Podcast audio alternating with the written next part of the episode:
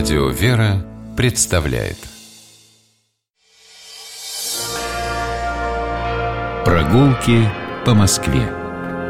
О видимом и сокровенном Здравствуйте, дорогие слушатели, меня зовут Алексей Пичугин, и мы отправляемся гулять по Москве. По городу нашему замечательному мы гуляем в компании Михаила Хрущева и преподавателя истории, москвоведа. Михаил, здравствуй. Здравствуй, Алексей. Идем в Сверчков переулок. А, выходим из метро Китай-город по указателю улица Моросейка, поднимаемся на поверхность и выходим на ту сторону, где прямо возле метро хорошо, я думаю, москвичам знакомый храм святителя Николая. Святителя Николая в Кленниках. Идем по Моросейке в противоположную от Кремля сторону. Э, сначала проходим Большой Золотоустинский переулок, потом проходим, э, вернее, доходим до Армянского переулка, и вот в него-то мы и поворачиваем. И по Армянскому переулку э, идем до первого поворота направо. Это и есть Сверчков переулок. Для начала нужно разобраться с названием. Название Сверчков переулок на, прям так вот чем-то старомосковским таким отдает, да, да, такое название душевное, да. Получил название в 1922 году этот переулок. Э, до этого он назывался Малым Успенским. И тут интересный момент. Следом идет у нас, если мы пойдем по Сверчкову до конца, будет Потаповский переулок. А, Тоже, кстати, советское название. Да, советское название. До революции он назывался Большой Успенский.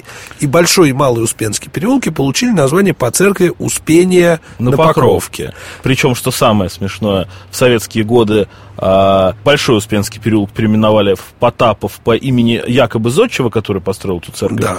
А Малый Успенский наш Сверчков по имени имени Ктитора. Кти, купца, на средства которого храм был да. выстроен. И через несколько лет храм уничтожили. Вот такие Да, коллизии. то есть у нас э, советская власть дала нам такие названия замечательные, Сверчков и Потапов, Потаповский переулок, но действительно э, храм отняли. Э, для начала. Э, Сверчков переулок достаточно коротенький и небольшой, но при этом обладает огромным количеством интересных памятников. В самом начале переулка по правую сторону голубое здание, детский фонд на данный момент, бывшая усадьба Гагариных, в дальнейшем занимала ее семья Тютчевых. И здесь, кстати, жил наш замечательный поэт и дипломат Федор Тютчев. Здесь он жил, и отсюда ходил в университет на занятия. А, после начала 30-х годов, 19 века, в 1831 году, эту усадьбу выкупил бригадир, то есть военный, а, Грехвостов, который был меценатом и благодетелем, благотворителем выкупил для создания Грехвостовской богадельни. Здесь расселили сирот и вдов, и а, в главном здании вместо столовой сделали храм Дмитрия Солунского. В помещениях этой богадельни проживали вдовы-сироты, им давали а, разные продукты питания, им давали там дрова, выдавали деньги. И так это богадельня не существовало до начала 20 века. В советское время здесь располагались разнообразные учреждения, вот сейчас детский фонд. По левой стороне улицы такое массивное здание, оно выходит на три сразу переулка, на Сверчков, на Армянский и на Архангельский переулки. Это дом доходный Константинова. Сейчас это здание чуть ли не шестиэтажное, очень массивное такое. Когда-то оно было трехэтажным, Построил его в начале 70-х годов 19 века архитектор Вебер. Это был доходный дом Константинова. Здесь были обширные винные склады на первых этажах и склады других товаров. Также квартиры сдавались в наем. И так был до революции. А в 1917 году в этом помещении, в этом здании разместился штаб революционных печатников. И уже после революции большая часть квартир была передана именно печатникам, которые здесь проживали в очень большом количестве в коммунальных квартирах. Причем интересно пишут, что э, после революции все парадные входы в это здание были закрыты, и все жители пользовались только черными ходами. А почему? Наверное, привычка была такая у революционных пролетариев входить черным ходом.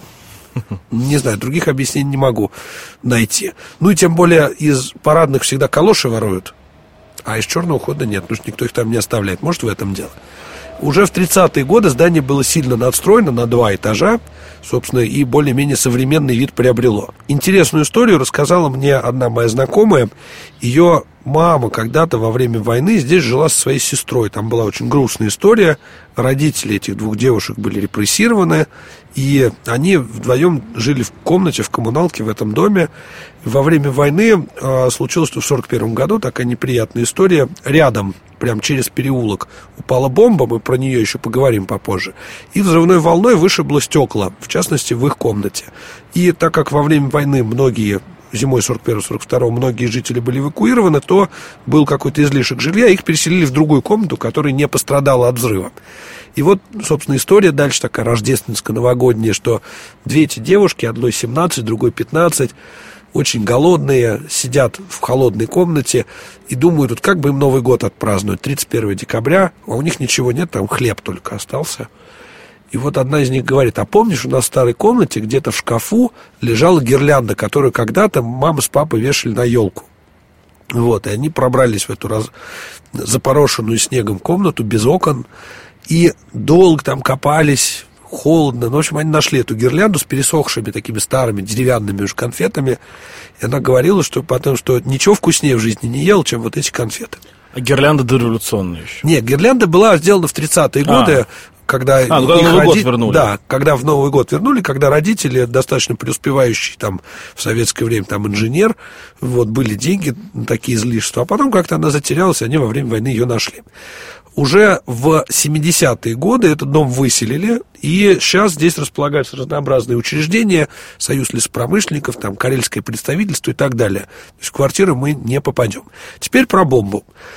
Если мы посмотрим на правую сторону переулка, в него впадает Девяткин. Да, переулок. Угу. Название Девяткин тоже новое получилось, тоже в 22 году. Было обширное переименование улиц.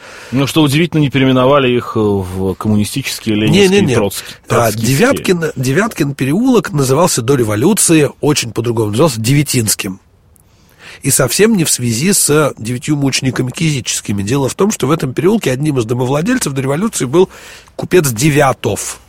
И суть переименования заключалась в том, чтобы этот переулок не путали с Большим и Малым Девятинскими, которые в районе Новинского бульвара.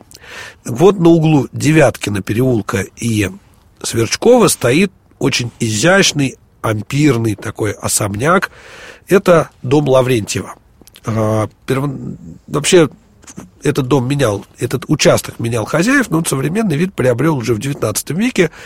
А, принадлежал он господину Лаврентьеву. Тот частично в этот дом занимал сам со своей семьей, частично сдавал. А, во второй половине XIX века здесь, например, располагалось училище Фидлера, потом здесь находилось Мещанское женское училище, а уже а, в советское время здесь были коммунальные квартиры, разнообразные магазины. Есть фотографии, где здесь всякие лавки, магазины, чай там и так далее. Вот в 1941 году именно в этот дом попала бомба, и кусок дома разрушила. И он в таком полуразрушенном состоянии простоял до 60-х годов. Его тогда отремонтировали. Ну, собственно, сейчас он отреставрирован, очень хорошо выглядит так, замыкает угол двух переулков. Продолжим движение. С левой стороны от нас Архангельский переулок. А, когда-то в 17 веке это место называлось а, Котельническим переулком или Котельниковым. Дело в том, что этот кусок Москвы заселяли мастера-котельники, которые делали котлы для царского обихода. И э, таким образом в Москве 17 века было несколько котельных слобод, одна в районе Таганки, другая здесь. А Архангельский его стали называть уже в 18 веке, после того, как э, сподвижник Петра I Александр Данилович Меншиков возвел знаменитую Меншикову башню с церковью Архангела Гавриила. А, все практически здания дальше за Архангельским переулком и до Потаповского переулка в конце XIX века вся вот эта земля принадлежала купцам Абрикосовым. Наверное, нужно несколько слов о них сказать. А, Абрикосов Алексей был знаменитым кондитером второй половины XIX века. А, ему принадлежала знаменитая кондитерская фабрика Абрикосов. Он производил шоколад, и конфеты, и э, вафли, и разные другие лакомства, и даже совершил революцию в кондитерском деле, когда научился делать э, фрукты желированные, что было совершеннейшим просто это такая инновация? Да, для Москвы это была инновация. Фрукты э, специальным образом засахаренные, сохраняющие натуральный вид, для конца 19 века в Москве это был действительно шок. Это что-то типа мармелада или нет? Нет. Мы не были в начале 20 века, нам не понять. Но вот мне моя бабушка рассказывала, как ее бабушка ела в свое время в ресторане Курского вокзала абрикосы, сделанные по-абрикосовски. И впечатление такое, что, видишь, через четыре поколения передалось. Абрикос... Где-то ведь есть рецепты. Да, Абрикосовым принадлежало огромное количество недвижимости в этом районе. И, надо сказать, неспроста. Дело в том, что семья Абрикосовых была очень большая. И э, вот, собственно, у Алексея Абрикосова было 22 ребенка. Нормально так. Вот, они с супругой Агриппиной прижили 20, 22 детей, из которых, кстати, 17 дожили до преклонных годов. И здесь они и, э, сами жили, издавали помещения в наем. То есть тут достаточно много связанных с абрикосовыми историй. Вот один из потомков абрикосовых вспоминал, что вот, дескать, мы жили в Москве, в Малом Успенском переулке, большая часть зданий которого принадлежала нашей семье. Если мы заглянем... Интересно, вами... где сейчас потомки абрикосовых? Ну, кстати, я думаю, их достаточно много должно быть. В всяком случае... А живут ли там? Живет ли там кто-нибудь из их потомков? Нет, нет, тут жилых, к сожалению, зданий уже не осталось в этом переулке.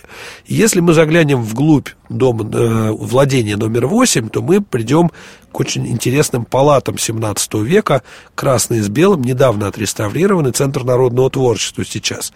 Это здание тоже принадлежало купцам Абрикосовым в 19 веке, а когда-то в далеком 17 веке принадлежало это здание Ивану Сверчкову, гостю, купцу с правом международной торговли, который дал денег на строительство храма Успения на Покровке. Храма Успения на Покровке. Самый красивый, ну, мы про него как-то надо отдельно говорить, конечно, в рамках программы про Сверчков переулок вряд ли, но Успение на Покровке, конечно, величайший московский храм был. Да. А, выйдем снова в переулок, и уже в конце переулка на углу с Потаповским очень интересная усадьба Головкиных, а, хорошо сохранившаяся, которую частично можно, раньше можно было даже изнутри посетить, поскольку тут находился знаменитый среди московской богемы Клупаги. Эта усадьба, собственно, и заканчивает Сверчков переулок, его правую сторону, а по левой стороне продолжаются доходные дома Абрикосовых. Спасибо. По Сверчкову переулку гуляли мы сегодня с Михаилом Хрущевым, историком, москвоведом. Я Алексей Пичугин прощаюсь с вами, и Михаил прощается. До новых встреч на улицах нашего города. Гуляйте по Москве, любуйтесь ею, будьте здоровы. До свидания. Прогулки по Москве. О видимом и сокровенном.